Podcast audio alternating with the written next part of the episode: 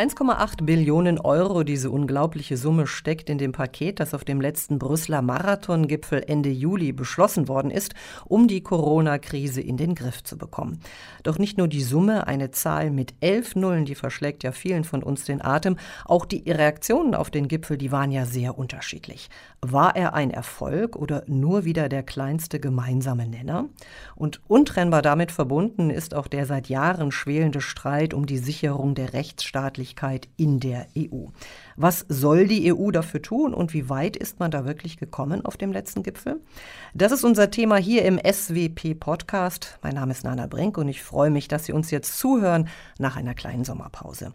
Und mit mir im neuen Audiostudio der SWP sind heute Raphael Bossong, Politikwissenschaftler bei der Stiftung Wissenschaft und Politik. Er verantwortet seit 2016 den Bereich EU, Justiz und Inneres. Schön, dass Sie da sind. Hallo. Und Kai-Olaf Lang, Senior Fellow in der SWP-Forschungsgruppe EU-Europa. Und sein Forschungsschwerpunkt sind die Länder Ost-Mitteleuropas, also Ungarn und Polen zum Beispiel. Gut, Sie hier zu wissen. Guten Tag. 1,8 Billionen, wir haben über die Summe gesprochen. Das ist selbst für die EU das größte Haushalt- und Finanzpaket, das es je in ihrer Geschichte gegeben hat. 750 Milliarden sollen ja dabei für einen Corona-Hilfsfonds locker gemacht werden, der vor allem Italien und Spanien unter die Arme greifen soll. Darum ist viel gefeilscht worden, aber mindestens ebenso knallhart wurde um die Frage diskutiert, wann und wie Subventionen an die Einhaltung der Rechtsstaatlichkeit gekoppelt werden. Gerade Polen und Ungarn machen ja dagegen massiv Front und gelten als die Buhmänner der EU. Und das ja nicht erst seit gestern. Zwar soll es eine solche Kopplung geben, aber wie die genau aussehen soll, das ist immer noch völlig unklar. Aber es hilft wahrscheinlich, die Genesis dieses Konflikts noch mal ganz kurz zu beleuchten, Herr Bossong. Was war denn eigentlich der Auslöser? Ja, also ohne jetzt zu weit ausholen zu wollen, ich glaube, man kann vielleicht auch jetzt in der deutschen Ratspräsidentschaft ganz gut 13 Jahre zurückgehen bis zu der letzten deutschen Ratspräsidentschaft 2007. Und da kann man tatsächlich schon die ersten Anfänge dieser Debatte sehen oder die Spannungen, die sich seither aufgebaut haben. Also was ist 2007 damals passiert? Das erste ist, das war die letzte Osterweiterung oder EU-Erweiterung mit Bulgarien und Rumänien. Und damals hatte man schon so die Zweifel, naja, können wir diese Länder jetzt wirklich reinlassen? Erfüllen die alle Kriterien, auch insbesondere im Bereich Rechtsstaatlichkeit?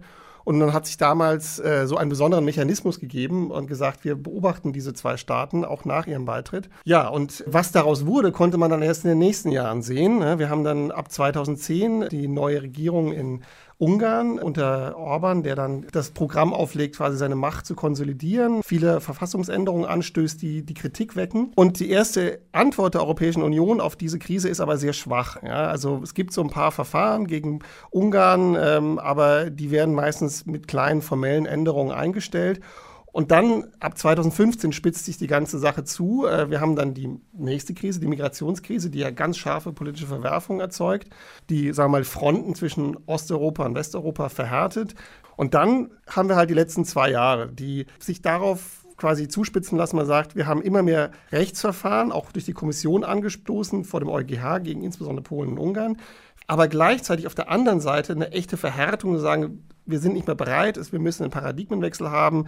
Und jetzt sind wir eben auf diese, sagen wir mal, Konfrontation oder einen gewissen Showdown hingeschlittert und wir wissen jetzt nicht quasi, welche Seite die Oberhand behält. Also greifen die Instrumente, die man seit zwei, drei Jahren versucht hat, immer mehr durchzusetzen oder schaffen es eben die Länder, insbesondere Polen und Ungarn, aber nicht nur, die sich bisher quasi immer mehr in eine Oppositionsrolle reingegeben haben, ähm, mit dieser Verweigerung durchzukommen. Also ich glaube, das ist das, wo wir momentan stehen. Herr Bossung, wenn Sie das so erzählen, dann klingt das unglaublich plausibel, warum wir zu dieser Situation gekommen sind, wo wir jetzt gerade sind, in dieser Zusammenschau eigentlich.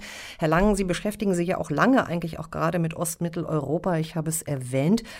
Ist das was er jetzt geschildert hat, also so folgerichtig musste es so kommen? Haben wir da Augen zugemacht? Haben wir da was nicht verstanden? Ich glaube, was wir gesehen haben in den letzten Jahren, sind sicherlich strukturelle Defizite im Umgang der EU mit solchen möglichen Schieflagen. Zum einen, glaube ich, hat man oft alles in einen Topf geschmissen. Also man hat, ähm, ich sage immer, nicht differenziert zwischen dem, was nicht gefällt und zwischen dem, was nicht akzeptabel ist.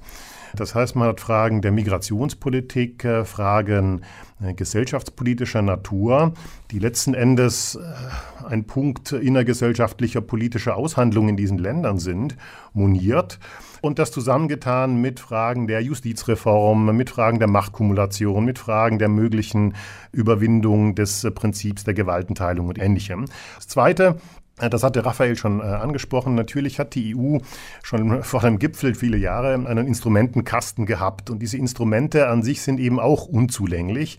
Sie sind einerseits legalistisch, also diese klassischen sogenannten Vertragsverletzungsverfahren, äh, bei denen letzten Endes dann der Europäische Gerichtshof entscheiden kann, ob ein Verstoß vorliegt. Das gibt es sozusagen im Prinzip gegen alle Mitgliedstaaten in ganz unterschiedlichen Bereichen aber oftmals sind die sehr eng auf das sozusagen juristische Klein-Klein gefasst und sie decken den weiteren politischen Kontext einer solchen möglichen Schieflage nicht ab. Sie sind manchmal auch ein bisschen auf Sand gebaut. Und bei dem Punkt Unabhängigkeit der Justiz ist die Wahrnehmung äh, gefragt. Also da fragt man Leute aus der Wirtschaft beispielsweise, ist in ihrem Land, gibt es da ein Problem mit der Unabhängigkeit? Das ist natürlich ziemlich subjektiv. Herr Lang, ich sehe schon, wir kommen ans Eingemachte, weil hier gibt es Widerspruch von Seiten äh, äh, Herrn Bossungs, der ja sozusagen auch Spezialist in Sachen Justiz ist bei der EU.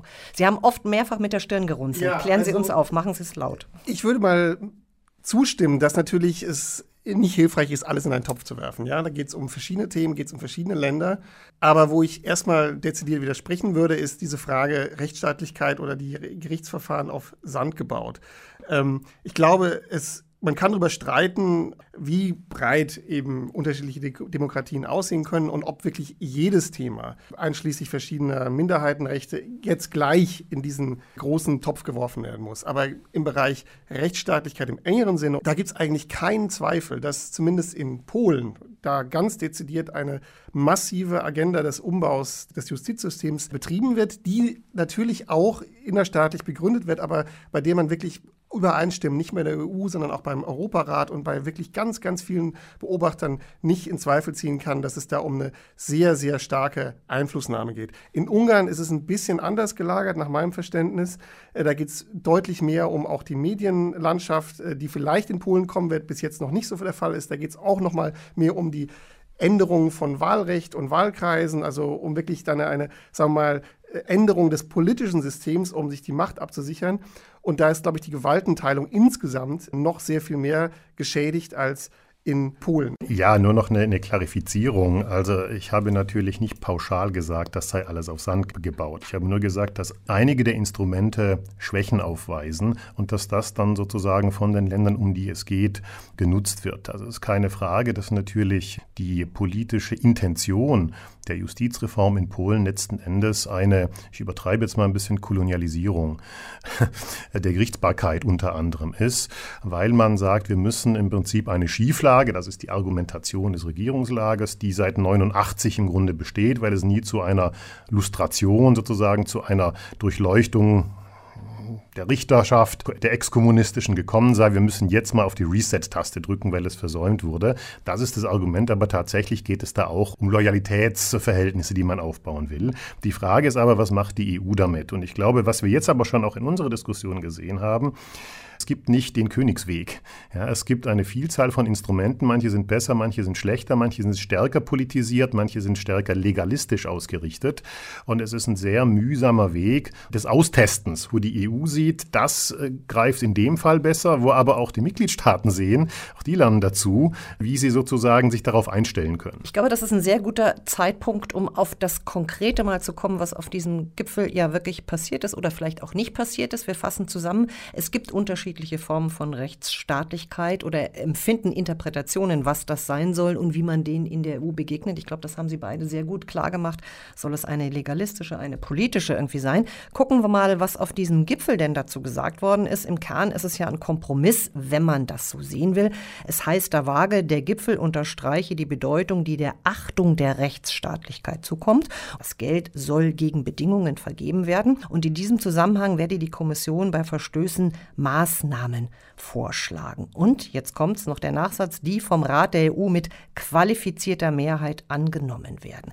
Herr Bossung, können Sie uns das mal bitte übersetzen? Ich glaube, wenn man das verfolgt, was vorher auf dem Tisch lag was jetzt auf dem Tisch lag, muss man zwei Dinge im Blick haben. Das eine ist, äh, dass der ursprüngliche Entwurf war, über allgemeine Defizite in der Rechtsstaatlichkeit zu sprechen und die an das Budget zu koppeln. Und das ist das, was von 2018 von der Europäischen Kommission vorgeschlagen wurde als Rechtsakt und das immer noch auf dem Tisch liegt. Was passiert ist im Gipfel ist, die Wörter wurden dafür gestrichen und man hat sich jetzt quasi eng geführt auf eine Überprüfung der Budgetzahlung. Also es geht nur noch darum, das Budget rechtmäßig auszugeben und da keine Korruption zuzulassen, nicht mehr allgemeine Bewertung der Rechtsstaatlichkeit vorzunehmen und dann deshalb keine Budgetzahlung zu machen. Das war der Anführungszeichen Sieg der Verweigerer. So. Und das zweite ist, wenn man dann aber immer noch so einen Mechanismus haben will, der ist nicht offiziell vom Tisch, dann ist die Frage, wer hat dann das letzte Wort darüber? Ist denn die Interpretation äh, richtig, die man oft in der Presse gelesen hat? Also Ungarn und Polen jubeln, die EU lässt ihre Autokraten durchkommen, Ungarn sagt, wir haben gewonnen? Jeder Regierungschef, jede Staatspräsidentin fährt nach Hause, um vor die Kameras zu treten und zu sagen, ich habe sehr hart verhandelt und ein tolles Ergebnis rausholen können. Das wundert mich also nicht, dass das so verkündet wird. Wir müssen berücksichtigen, dass wir das Einstimmigkeitsprinzip hatten und deswegen ein Veto-Player und der ungarische Ministerpräsident und sein polnischer Amtskollege Morawiecki haben ganz klar gesagt, es gibt bestimmte rote Linien für uns, dass dadurch die Sache ein bisschen verwässert werden würde. Dennoch, glaube ich, sind zwei Dinge rausgekommen dabei, die eine Innovation darstellen. Das eine hatten wir gerade angesprochen. Es gibt diese Form der Kopplung, der Rechtsstaatskonditionalität, in einer in gewisser Weise abgeschwächten Form. Die qualifizierte Mehrheit ist eine doppelte Mehrheit. 65 Prozent der Bevölkerung muss das Ja repräsentieren und 55 Prozent der Mitgliedstaaten. Das sind 15. Das heißt, diese Abschwächung wurde schon im Frühjahr vom Ratspräsidenten Michel vorgeschlagen als Kompromissvariante. Das bedeutet konkret, wenn die Europäische Kommission sagt, hier stimmt was nicht und wir sind der Auffassung, dass man ein Land sanktionieren muss, dann wird im Rat abgestimmt und dann müssten Polen und Ungarn im Grunde, wenn ich richtig gerechnet habe, 13 Stimmen kriegen. Enthaltungen zählen übrigens auch als Nein. Es gibt eine ganze Reihe von kleineren und mittleren Ländern aus dem östlichen, aber auch aus dem südlichen Teil der Europäischen Union, die möglicherweise, die jetzt ruhig waren, aber die möglicherweise da an der Seite Budapests und Warschaus stehen würden, weil sie möglicherweise als Nächste ins Visier kommen. Es wird sportlich. Das gibt uns einen Vorgeschmack darauf, was passieren könnte. Es müssen dann Länder wie Deutschland und Frankreich, die für eine Durchsetzung von Konditionalität sind, sich ins Zeug legen und diese Länder, die die Wackelkandidaten sozusagen überzeugen. Und es gibt ja auch kein Zeitfenster. Also wir könnten ja jetzt auch, um mal Katharina Barley zu zitieren, äh, von der SPD-Vizepräsidentin des EU-Parlaments, die hat gesagt, naja, das sind schöne Worte, wenig Inhalt und in den nächsten sieben Jahren passiert gar nichts. Also ich glaube, es ist einerseits diese Frustration, dass eben über die letzten Jahre nichts passiert ist und deshalb dieser Druck aufgebaut wurde und auch gewissermaßen zu Recht, weil sonst hätte in diesem Rahmen jetzt erstmal gar nichts stattgefunden. Aber man muss vielleicht die Logik jetzt ein bisschen umdrehen und sagen, wenn man jetzt auf die Tube drückt, dann spielt man eigentlich eher den Verweigerern in die Hände. Weil wenn man jetzt noch in der deutschen Ratspräsidentschaft all diese Themen zum Abschluss bringt, dann eben ist die Vetomacht der Staaten besonders groß, weil dann das große Paket auf dem Tisch liegt. Und es ist eigentlich viel mehr in unserem Interesse jetzt zu sagen, ja gut, jetzt haben wir erstmal so einen ambivalenten Kompromiss, in den alle möglichen Leute was Unterschiedliches reinlesen können. Und dann, wenn das Finanzielle vom Tisch ist, dann gehen wir wieder mit härteren Instrumenten rein und sagen, ähm, hier mit Mehrheitsentscheidung, wir bleiben mehr oder weniger bei dem Vorschlag der Kommission. Wir machen vielleicht auch noch trotzdem weiter mit diesem politischen Verfahren Artikel 7 und wir bleiben grundsätzlich sehr skeptisch gegenüber der ich würde nochmal diesen Punkt auch anbringen wollen, dieser Erklärung von insbesondere Viktor Orban, dass er für ein alternatives Europa steht, dass er wirklich ein alternatives Modell anbieten kann, nicht nur in Ungarn, sondern auch für andere Staaten und dass er quasi schon als erster gesehen hat, wie die Flüchtlingspolitik sich ändern muss, dass er als erster sieht, wie grundsätzlich quasi Europa einen anderen Weg einschlagen muss. Und da, glaube ich, muss man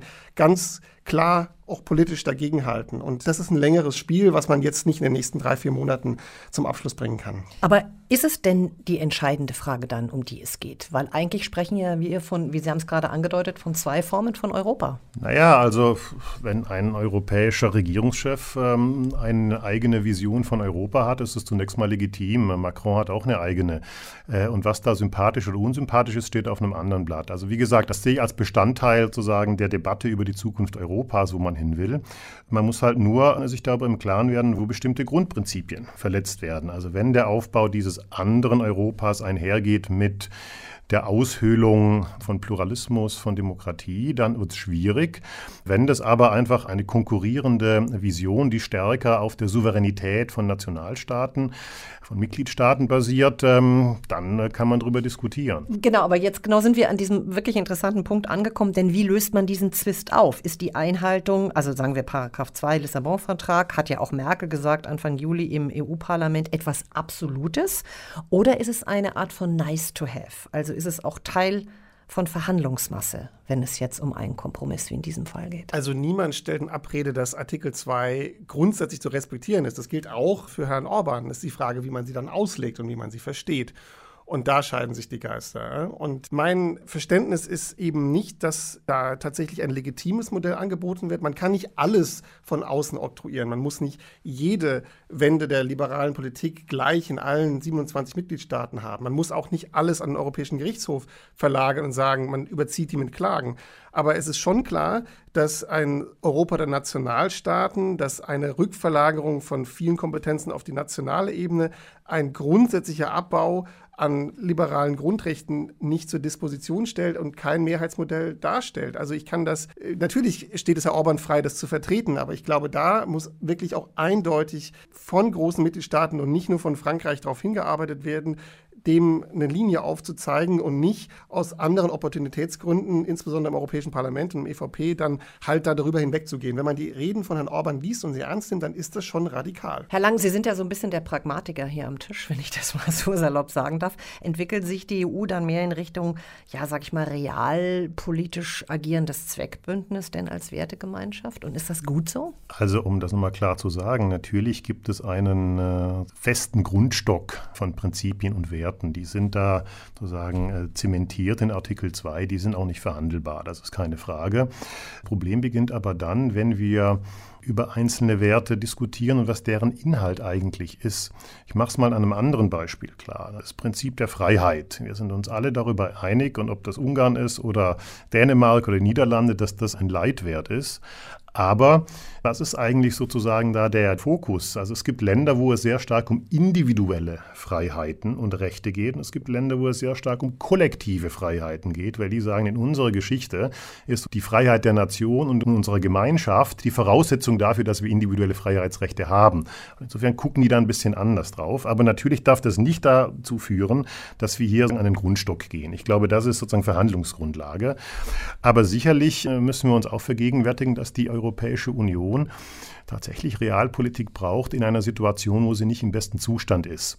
Ja, wo im Grunde, ich glaube, es einen Imperativ des Zusammenhalts gibt. Und die Frage von Sanktionen, von Strafaktionen ist immer etwas, was einen Keil zwischen Mitgliedstaaten treibt. Und genau das sollten wir natürlich vermeiden. Ich stelle nicht in Abrede, dass natürlich eine Erosion von Rechtsstaatlichkeit auch etwas ist, was dem Zusammenhalt der EU nicht förderlich ist. Aber gleichwohl müssen wir, glaube ich, pragmatisch und realpolitisch agieren, gerade jetzt. Das können Sie beide ja wunderbar, indem Sie äh, Empfehlungen geben können. Das ist ja auch Ihr täglich Brot. Ich weiß, man sitzt da immer zwischen allen Stühlen. Wenn wir jetzt mal kleine Brötchen backen und pragmatisch bleiben. Wie könnte denn so ein Sanktionsmechanismus aussehen in der Zukunft? Was müsste denn getan werden? Und wer müsste es tun? Also es gibt nicht das eine Instrument. Ich glaube, da sind wir uns wirklich einig. Der Vorschlag der Kommission zu einer gewissen Kopplung der finanziellen Auszahlung an die Rechtsstaatlichkeit sollte auf jeden Fall erhalten bleiben. Er wird vermutlich leider nur mit dieser Schwächung der Entscheidungsregel äh, durchgehen. Aber das ist ein Baustein und nur noch eine kurze Nebenbemerkung. Man kann natürlich unterschiedliche Motivationen unterstellen, warum jetzt welcher Staatschef oder welcher Staat diese oder jene Position äh, verfolgt.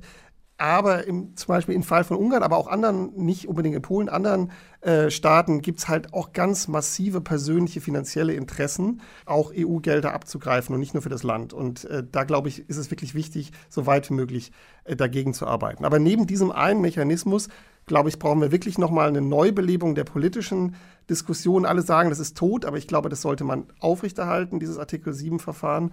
Und man muss zusätzlich dann in besonderen Politikbereichen und gerade in dem Bereich, wo ich arbeite, also diese Justiz- und Innenpolitik, über weitere ergänzende Mechanismen nachdenken.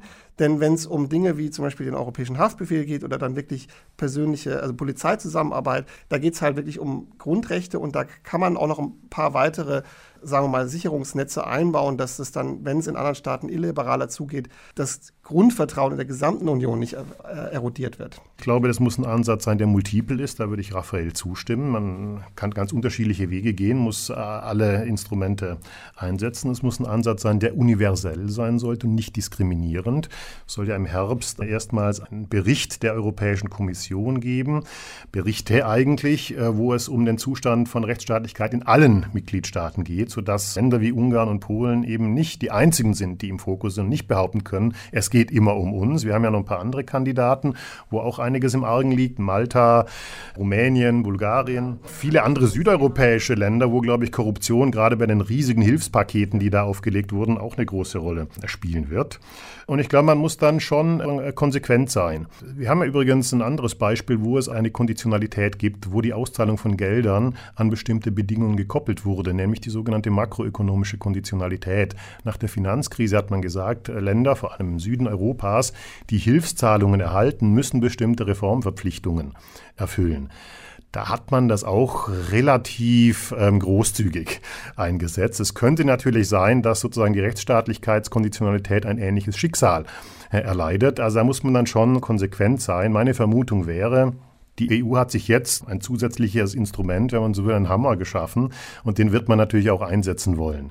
Wie stark der Schlag ist, also wie groß die Sanktion sein wird, gegen wen das kommt, in welchem Umfang das ist, das wird noch äh, abzuwarten bleiben. Aber glauben Sie beide wirklich, dass dieser Hammer geschwungen wird? Ist nicht die Vergesslichkeit, auch was die Öffentlichkeit angeht, viel zu groß in Zeiten einer Pandemie, wo man sagt, jetzt haben wir endlich die Kuh vom Eis, wir haben dieses Corona-Paket nach dem Motto, ah, jetzt machen wir bei der Rechtsstaatlichkeit, drücken wir mal ein Auge zu. Na, da sind wir ja jetzt schon. Ich glaube, das Europäische Parlament wird den Druck schon aufrechterhalten. Die haben sich da auch ein gewisses Profil erarbeitet, manchmal vielleicht auch ein bisschen bisschen übertrieben, aber insgesamt denke ich, ist da nicht davon auszugehen, dass sie da ablassen.